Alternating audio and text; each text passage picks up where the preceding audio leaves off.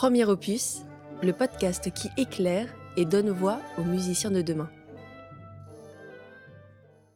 Bienvenue dans ce nouvel épisode de Premier opus, le podcast qui aide les étudiants musiciens à découvrir tous les chemins possibles pour leur avenir. Aujourd'hui, nous nous retrouvons pour le deuxième épisode de la série consacrée aux chanteurs et chanteuses lyriques. Cette série sera composée de trois volets suivant des thématiques bien précises, à savoir la formation, la réalité et les clichés du monde lyrique, et enfin la routine de travail personnel. Je vous invite bien évidemment à rester à l'affût pour écouter les autres épisodes. Dans celui-ci, nous allons découvrir les avantages et les inconvénients des établissements côtoyés par nos chanteuses et notre chanteur, ainsi que les réalités et clichés de leur monde lyrique. Il est grand temps de vous présenter notre quatuor composé de Manon. Jouer euh, du djembé, je crois. Excusez-moi les percussionnistes. Mezzo de 28 ans ayant étudié à la Haute École des Arts du Rhin, entre parenthèses IR, et qui est actuellement en master opéra avec Stéphanie Kranenfeld à la Musique Hochschule de Mannheim. Puis nous avons Juline. Chanter très faux, hein, c'est conservé. soprane de 23 ans qui est aussi passée par la IR et qui entame ses études à l'Universität der Kunst Berlin avec Joshua Weitener. Voici l'homme du quatuor, Lohan. La musique, il y a bien quelque part où aller. Il y a bien un endroit où je trouverai ma place. Ancien haute contre et ténor de 23 ans, étudiant avec Stéphanie Révida au CR des Paris-Saclay, avec Véronique Bourrin au CRR de Tours et en cours particulier avec Sophie Hervé. Petit détail, j'ai interviewé Lohan sur une terrasse cet été et malheureusement, une grande partie de l'audio a été parasitée par le vent. Ainsi, ne vous étonnez point du fait de l'entendre moins que les femmes, et que je complète par ma voix ces informations. Comme dernier membre, nous avons Lisa. C'est la vie en plus. la vie avec des paillettes, en fait. je pense qu'on a tous besoin de paillettes. Enfin, pour ceux qui seraient tombés par hasard sur ce podcast et non à cause de ma très forte incitation à son écoute, je m'appelle Lauriane Nguyen, je suis harpiste et étudiante à la IR en DNSPM et DE deuxième année.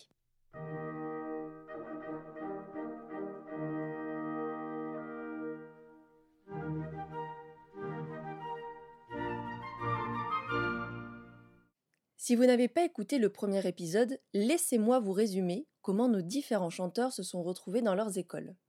Manon, professeur d'allemand dans un premier temps, s'est retrouvée mutée à Strasbourg et a suivi son envie de briller sur une scène d'opéra.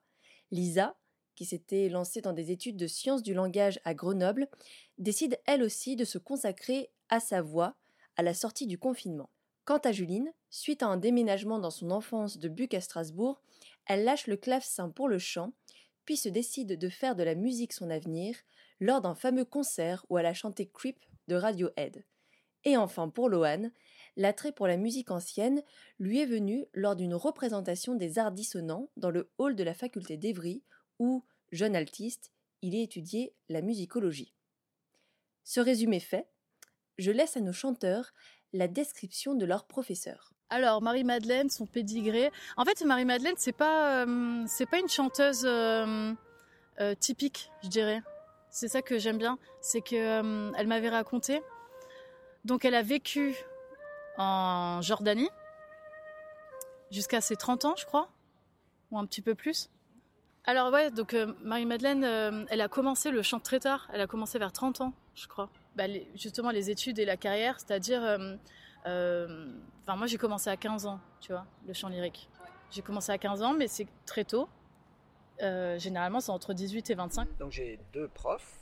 Stéphanie Révida à Orsay en chant lyrique et Véronique Bourrin en chant renaissance à Tours. Elles sont toutes deux sopranos. Euh, mais elles n'ont évidemment pas la même manière d'enseigner, même s'il y a beaucoup de choses qui se rejoignent, il y a quand même des fois où je me prends un petit peu la tête, où les neurones se coincent un petit peu, euh, euh, parce qu'il y en a une qui dit une chose, l'autre qui dit autre chose, et comment faire la part des choses. Quoi. Stéphanie Revita à Orsay, je la trouve absolument géniale. Enfin, ça va être bateau, je vais dire que mes deux profs sont géniales, mais parce que je le pense, je le pense vraiment. Euh, elle est vraiment sur le, lâcher prise encore. En fait, mais fais des grimaces s'il le faut pour trouver la sensation physique. Fous-toi de moi ou je sais pas. Euh, danse en cours. Enfin, fait, elle est vraiment sur la, liberté du corps puisqu'elle a vu que c'est ça dont j'avais besoin. Euh, donc chanteuse, chanteuse lyrique qui a eu pas mal de, pas mal de rôles. Hein. Elle, a, beaucoup beaucoup chanté. Elle arrive en fin de carrière, me semble-t-il.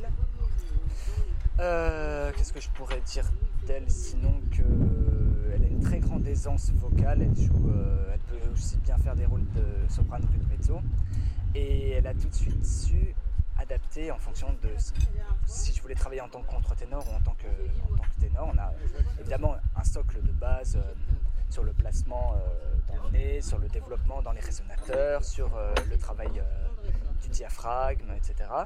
Et après, elle a ajusté en fonction de, ce que moi je voulais. Et euh, on fait beaucoup voilà, d'auditions à Orsay où on peut euh, faire aussi bien du chant, euh, du chant lyrique qu'un petit peu de musique ancienne aussi, puisqu'elle s'y connaît beaucoup en baroque et qu'on a un département baroque très connu quand même à Orsay. Voilà. Donc ça c'est pour Orsay. Pour Tours, ce qui change avec Véronique Bourrin, c'est le travail du périnée qui est encore pas si courant que ça, j'ai l'impression, bien que ça a l'air de se développer. Euh, le travail du périnée comme soutien euh, de la voix. C'est en fait respirer encore plus bas que ce qu'on a l'habitude de, faire, encore plus bas que la respiration qu'on dit ventrale. Et elle, pour le coup, elle ne me parle pas du tout de diaphragme. C'est pour ça que des fois, je me dis, mais merde, où est-ce que je me place quoi, dans, tout ça? Et euh, c'est travail du relâchement du périnée à l'inspiration pour faire comme un appel d'air. Et en fait, le chanteur, il n'inspire pas, il relâche et l'air rentre en lui. C'est ce geste-là qu'il faut trouver qui est le plus, le sain.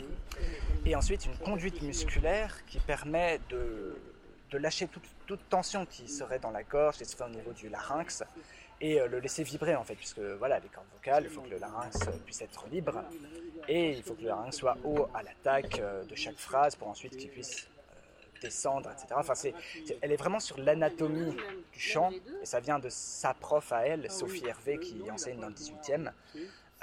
donc voilà, j'ai les enseignements de Sophie Hervé via l'enseignement de Véronique Bourrin. Et, et puis donc on fait du chant renaissance aussi, donc le, la voix est moins placée en arrière, je dirais, par rapport au chant lyrique, on a trouvé plus de rondeur. En chant renaissance et en chant ancien, on cherche plus de nasalité. Et parce qu'on a parfois des valeurs longues à tenir dans les dans l'aigu sans vibrato, parce que le vibrato c'était un ornement à l'époque à ajouter sur les sur les syllabes importantes du texte. Donc voilà, c'est vraiment une esthétique particulière. Et euh, bah, en fait, quand j'arrive à, faire la part des choses euh, des deux côtés, bah, je le vis, je le vis plutôt bien. Moi, par exemple, c'est euh, évidemment c'est le travail euh, de technique vocale. Euh, j'ai travaillé donc mes deux premières années de licence avec Marie-Madeleine Quebelet et c'était, enfin, c'était super. J'ai énormément travaillé sur le corps, donc les points d'ancrage, le périnée, etc. Et là, ma dernière année, j'ai changé de professeur. Je suis avec Mélanie Mousset. Euh, et, c'est incroyable. Le, travail de technique vocale euh, est génial. Enfin, moi, je trouve que à la IR, euh, enfin, l'énorme point positif, c'est le travail de technique vocale. Globalement, j'ai eu l'impression que les professeurs de chant à la IR étaient excellents. Et il en va de même pour les professeurs de l'OAN. Donc, étudiants lyriques en quête de concours de pôle supérieur à tenter, allez-y les yeux fermés. Cependant, tout établissement ne peut être parfait sous tous les angles. Ainsi, les critiques aussi bonnes que mauvaises que vous allez entendre ne sont pas diffusées sans fond. En effet, l'idéal serait que les hauts placés de l'administration écoutent ce podcast, puisque je me dis, peut-être un peu naïvement, qu'avoir en retour des élèves ne peut être que bénéfique et pourrait faire changer les choses. Eh bien non. À bon entendeur. non, il y a, y a rarement, enfin en tout cas euh, moi dans les conservatoires euh, dont j'ai entendu parler, en dehors du conservatoire de Strasbourg où il n'y a pas de théâtre euh, dans le cursus de chant, non il n'y a pas de théâtre. Et en fait ça ça peut se régler quand il y a un atelier d'art lyrique parce qu'au final c'est pas complètement du théâtre, c'est pas exactement pareil puisque il y a des choses corporellement qu'on va pas utiliser pareil qu'en théâtre parce que l'instrument prime quand même d'apprendre à déjà ne pas être distrait par l'aspect scénique quand tu chantes, d'où euh, bah, le fait que c'est important d'avoir déjà un certain niveau pour mettre en scène, mais euh, en même temps, j'ai l'impression que les deux se nourrissent. Donc euh, bon, on pourrait faire ça un peu plus tôt. Non, alors non, il n'y a pas de théâtre et c'est vraiment problématique parce que déjà, je trouve que ça fait évoluer plus rapidement quand on, peut participer à des ateliers d'art lyrique. Puis c'est le cœur du métier. J'ai réalisé ces interviews en fin d'année dernière et vous saurez que ça y est, les chanteuses de Strasbourg sont montées au bureau en début d'année scolaire 2022-2023 et ont obtenu enfin des cours de théâtre indispensables à leur formation. Cependant, il reste un défaut qui est absolument en contresens pré-professionnel. C'est parce qu'il n'y a pas de projet de grande envergure. Si, si, normalement, euh, on est censé participer à des projets. Dans, enfin, je veux dire, quand je dis normalement, c'est-à-dire euh, dans ce, que tu, ce à quoi tu peux t'attendre dans un pôle sup. Puisqu'un pôle sup se targue de, de faire des futurs professionnels, mais alors je ne vois pas comment on peut être compétitif sur le marché du travail qui est déjà blindé.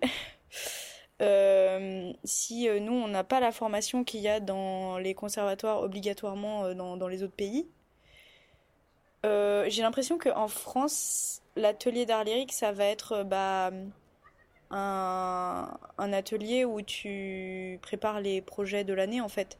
Le problème c'est qu'on n'en a pas à Strasbourg. Normalement, dans les autres euh, pôles sub, normalement où le chant est bien représenté, euh, il y a des projets. Je veux dire, c'est normal d'avoir au moins une production par an où on a vraiment en charge un rôle, petit ou grand, mais c'est ça qui fait évoluer en fait. Il faut qu'on s'entraîne à être dirigé par un metteur en scène ou un prof qui prend ça en charge.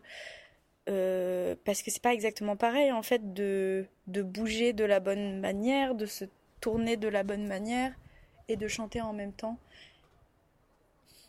Et bah justement de, de trouver un moyen que les quelques élèves de chant puissent participer à des projets pour se former parce que c'est pas l'idée c'est pas juste de participer à des projets pour pouvoir briller une fois dans l'année c'est vraiment dans l'idée de se former et d'être capable de répondre aux exigences du métier euh, quand on sort de l'école en fait. Euh, c'est-à-dire que, bah, certes, on n'a pas de, n'a pas forcément les moyens dans le conservatoire, euh, ni en termes de ressources budgétaires, ni en termes de ressources humaines, parce qu'on est très peu de chanteuses. En plus, on n'est que des chanteuses, donc c'est compliqué, vu qu'il y a quand même beaucoup de rôles masculins dans les opéras. Euh, et bah dans ce cas-là, je pense que leur rôle normalement ce serait de créer un partenariat avec une autre structure, de se débrouiller pour exporter ça, euh, ou au moins de, nous ouvrir un carnet d'adresses, de nous faciliter euh, euh, l'accès à des auditions et aussi du coup bah, l'organisation des cours ou quoi pour participer à ce genre de choses. À l'extérieur du conservatoire s'il le faut pour des raisons budgétaires, mais on a besoin en fait d'un partenariat avec bah, je sais pas, par exemple, le l'opéra studio fait des petits, enfin des, des, des projets comme ça euh, avec des, des petites pièces mises en scène, enfin des petits opéras ou des opérettes mises en scène. Et bah que nous, on, on est quoi? On est quatre cette année, je crois, à l'AIR, qu'on ait, euh, je sais pas, un petit rôle dans certains trucs, parce que bon, c'est normal que les les vrais euh, élèves de l'Opéra Studio. Euh, pour ne citer qu'eux, en fait, parce que c'est avec eux qu'on a un partenariat, mais on, assiste juste aux masterclass, on ne participe pas. Donc ce serait pertinent pour moi qu'on puisse participer à ce genre de choses, mais vraiment le, faire, quoi. Lohan, en revanche, nous montre un autre mode de fonctionnement. Orsay et Tours, ce sont des contre-exemples, justement, parce qu'à Orsay, on a pas mal d'auditions de classe, on a, euh, là, je, crois que j'ai compté pour l'année prochaine 5 ou 6 auditions de classe. On a deux masterclass, une masterclass de théâtre, une masterclass de, de chant, je sais plus avec qui d'ailleurs, bref. On va aussi avoir un projet de chant baroque avec le département, voilà, une production avec des, duos. Voilà, je ne sais pas encore de qui, mais euh, ça va être une belle surprise. Donc je disais que la classe de chant d'Orsay et de Tours, pour moi c'était euh, génial parce que c'était vachement humain avant tout.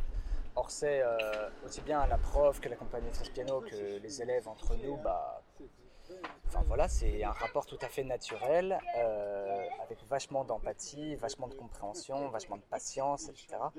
Donc on s'y sent bien en fait. Et quand je suis passé de contre-ténor à ténor, j'ai eu un moment de, de gros doutes vis-à-vis de moi-même, et du coup, je me sentais pas très bien, forcément. Et ils m'ont vraiment, ils m'ont dit, euh, enfin, ils ont été super compréhensifs, ils m'ont dit vraiment des choses, euh, enfin, ils ont dit ce qu'ils pensaient, mais en toute bienveillance, quoi. Et c'est ce dont j'avais besoin. Et à Tours, euh, c'est, je dirais, presque encore plus le cas parce que notre prof est très très très très proche de nous pour le coup et c'est un choix de sa part et on l'a tutoyé dès quasiment dès le premier jour enfin oui c'est le cas d'ailleurs et euh, on s'est tout de suite senti euh, vachement proche. On fait des ensembles en un par voix, parce que la Renaissance, c'est beaucoup ça aussi. Euh, et du coup, là, cette année, la production d'opéra, je pense que ça va être encore, encore mieux, parce que ça va être aussi avec le département baroque. Le département Renaissance et baroque s'unifie pour faire cet opéra. Et je pense que ça va être bah exceptionnel, encore une fois. En effet, Loane nous montre que les projets d'opéra sont réalisables dans un établissement avec un grade inférieur comparé à la IR, comme peuvent l'être les CRR de Tours et de Versailles, ce dernier montant une opérette pour l'année. En fait, à la IR, il y a peu de projets mettant en valeur les chanteurs, et en fin de compte, l'accent n'est pas du tout mis sur le chant.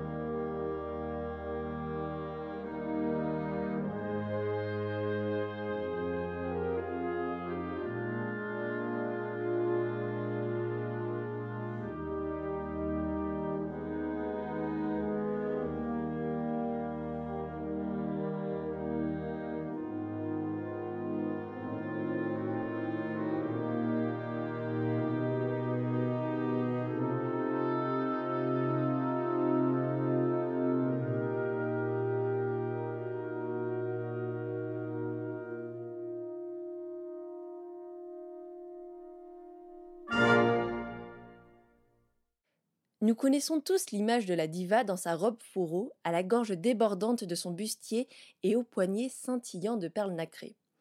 Les étiquettes dans la musique sont chose commune, et nous pourrons voir dans les prochaines séries de ce podcast les attributs que l'on donne aux différents pupitres. Alors, est-ce que l'image de la diva est encore d'actualité? Quand elle a su le nom du président du jury, je ne vais, pas le dire, euh, elle m'a dit euh, oui, ok, bon, ça, c'est plutôt la vieille génération, mais un bon décolleté, ils aiment bien ça. Ouais, mais moi, je crois que ça m'est pas arrivé parce que déjà, je suis mezzo, je suis pas soprano. Et euh, je trouve que c'est différent. En fait, je trouve que euh, le rapport euh, avec une soprane ou avec une mezzo, c'est pas la même. La soprane, on va avoir tendance à plus la, je trouve, plus la sexualiser que la mezzo. Parce que la soprane, c'est la, la, Ouais, c'est ça, c'est la prima donna. C'est euh, euh, en fait même dans la typologie des rôles, ben si tu regardes les opéras, la soprane, tout le monde veut se la veut se la taper quoi. Rôle de genre et je me sentais femme cis et que ça me posait pas de souci de poser de porter des robes etc.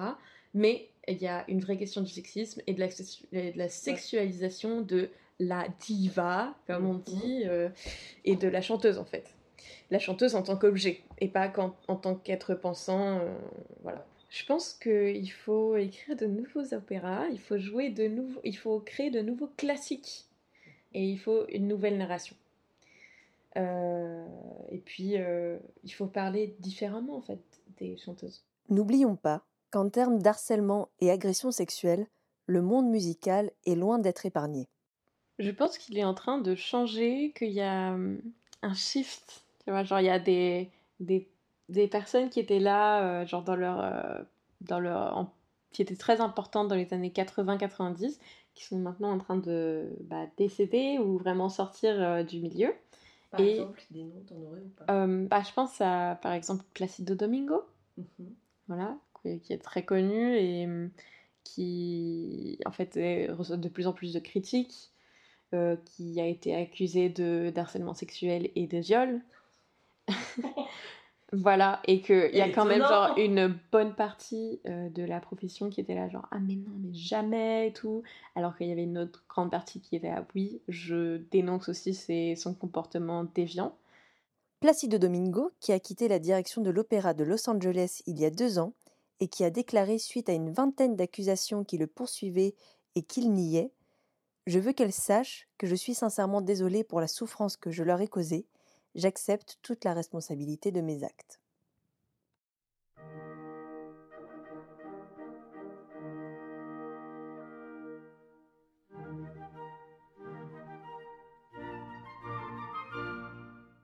Abordons un autre aspect de la scène lyrique, les concours. J'ai toujours imaginé les concours de chant beaucoup plus perfides que ceux en harpe par exemple. Je me représentais des coups bas en coulisses à coups de déchirement de robes et de climatisation des traquets. Mais heureusement, j'ai l'impression que ça n'a plus lieu d'être.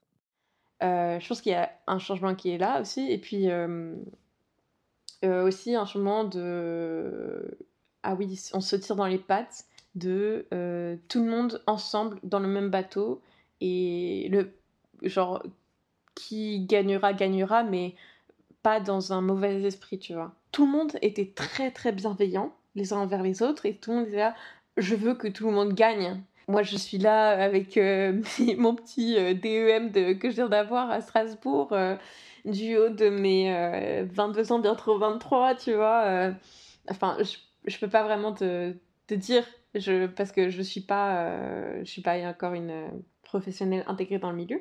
Limite on a un compositeur imposé mais on peut pas nous imposer des morceaux parce que justement c'est par rapport à la voix de chacun. Tout le monde ne peut pas enfin on peut pas tout chanter. Comme le disait Juline, il faut écrire de nouveaux opéras, non seulement pour créer d'autres schémas narratifs qui ne seraient pas basés uniquement sur la conquête de la soprane par le ténor, mais aussi pour faire vivre cet art et le rendre accessible à n'importe quelle génération. Alors, comment peut-on renouveler l'opéra? Et bah ça c'est dur. Euh, je peux dire de ce que j'ai vu. Déjà ça se renouvelle par la mise en scène, évidemment. D'ailleurs les mises en scène qui des fois essayent de, de relocaliser les opéras euh, dans un contexte plus actuel. Euh, D'ailleurs c'est plus ou moins heureux, ça dépend. Mais euh, comment se renouveler? Bah Alors déjà je pense qu'il faut... continuer à faire de la vulgarisation d'opéra à fond, continuer d'emmener le plus possible, et d'ailleurs, enfin continuer et en emmener le plus possible de scolaires au général des opéras.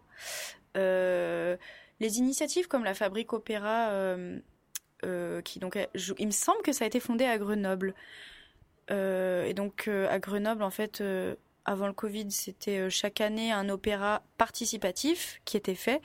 Et participatif, ça veut dire que les professionnels, c'est bah, les solistes et puis j'allais dire quelques musiciens de l'orchestre, mais ma sœur étant à l'orchestre euh, universitaire, en fait, il y a beaucoup des musiciens de l'orchestre qui sont quand même pro ou semi-pro. Euh, voilà, et sinon le reste, c'est... euh, il me semble que le chœur est amateur. Moi, sélectionné sur audition, mais euh, amateur. Alors il y a peut-être le chœur de musicologie aussi qui participe certaines années. Sinon, les décors sont faits par euh, des lycées techniques de Grenoble. Cette année, il y avait même le lycée horticole qui faisait l'arche de mariage de Roméo et Juliette. Puis pareil, euh, costumes, euh, coiffure, tout ça par des lycées. Donc ça, je trouve que c'est une bonne initiative parce que ça permet de ratisser large en fait au niveau de... Il y a beaucoup de gens qui participent à, à ce projet-là. Et du coup c'est aussi beaucoup de gens qui pourraient parler de cette expérience-là.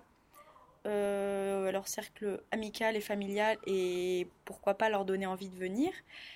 Parce qu'au final, euh, surtout quand on est jeune, il y a des places pas très chères à l'opéra.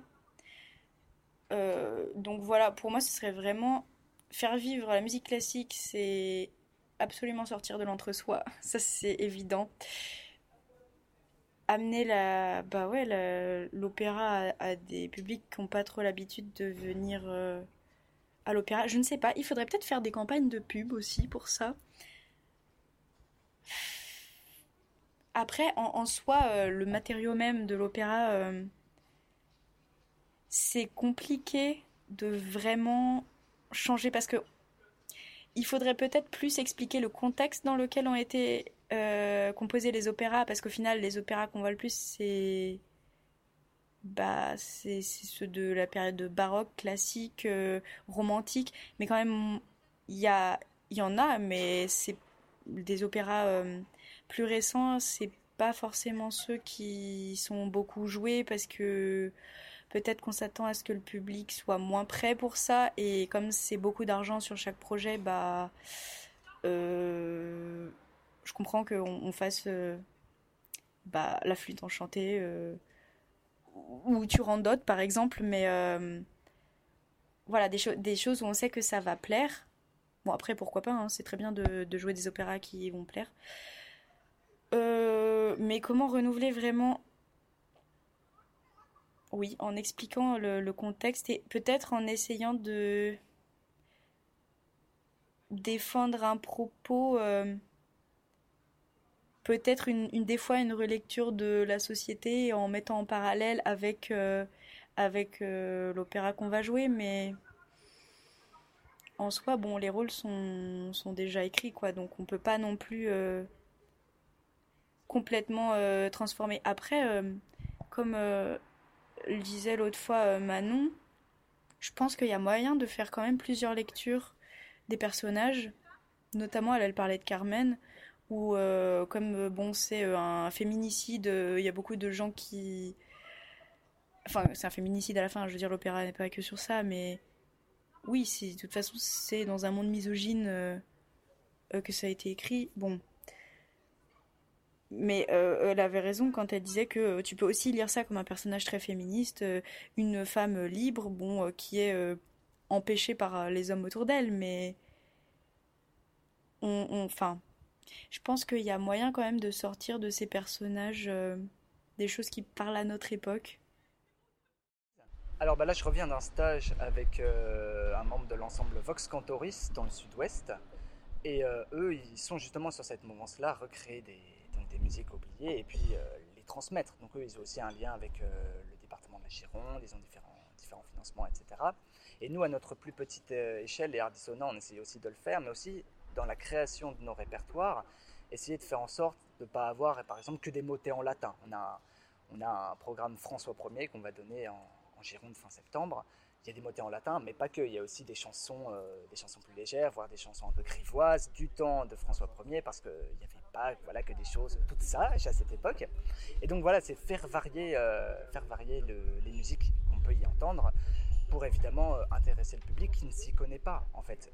Déjà aussi écrire les traductions, c'est tout bête, mais dans le, dans le livret au début du concert, si on chante un Domine Salvam Facregem, la plupart des mortels ne savent pas comment, comment traduire ça. Donc voilà, juste leur donner aussi accès à une compréhension du texte, à une compréhension de la musique, éventuellement aussi euh, une compréhension historique, parce que euh, c'est important aussi là, en l'occurrence, on fait un programme autour d'une figure historique. C'est toujours super intéressant, je trouve que super intéressant de remettre dans son contexte une musique euh, qui a été composée, ben, je ne sais pas, au XVIe siècle par exemple. Eh bien, nous voici arrivés à la fin de cet épisode consacré à la réalité partielle du monde lyrique de nos étudiants. Nous avons écouté que les établissements ont toujours l'occasion de s'améliorer, que malheureusement les étiquettes ont la vie dure, et enfin, on a pu constater que le jeune monde lyrique n'est pas à court d'idées en ce qui concerne le renouvellement de leur art qu'on pense à tort déclinant. Je remercie donc à gorge déployée Manon, Lisa, Juline et Loane pour m'avoir accordé leur temps, leur expérience et leur voix. Pour soutenir ce podcast, je vous encourage vivement à mettre 5 étoiles sur Apple Podcast, en commentaire pour dire à quel point vous avez adoré l'épisode ou bien à dire de façon constructive en quoi il pourrait être amélioré. Et pour toute autre question, l'adresse mail et le compte Instagram sont dans la description. Et pour un dernier mot, je laisse place à Loane. il n'y a rien qui me vient spontanément, mais en tout cas en tant que ténor, le ténor il gueule. Le ténor, il, hurle dans les, dans les aigus, c'est quelqu'un d'extravagant, quelqu'un euh, même d'assez euh, imbu de sa personne, voilà. Donc ça, pour le coup, je pense qu'il ne faut pas le garder. Toujours rester humble, évidemment, humble et à l'écoute de, des autres, que ce soit en chœur ou avec des instruments, même quand on chante, euh, enfin même surtout quand on chante en solo d'ailleurs.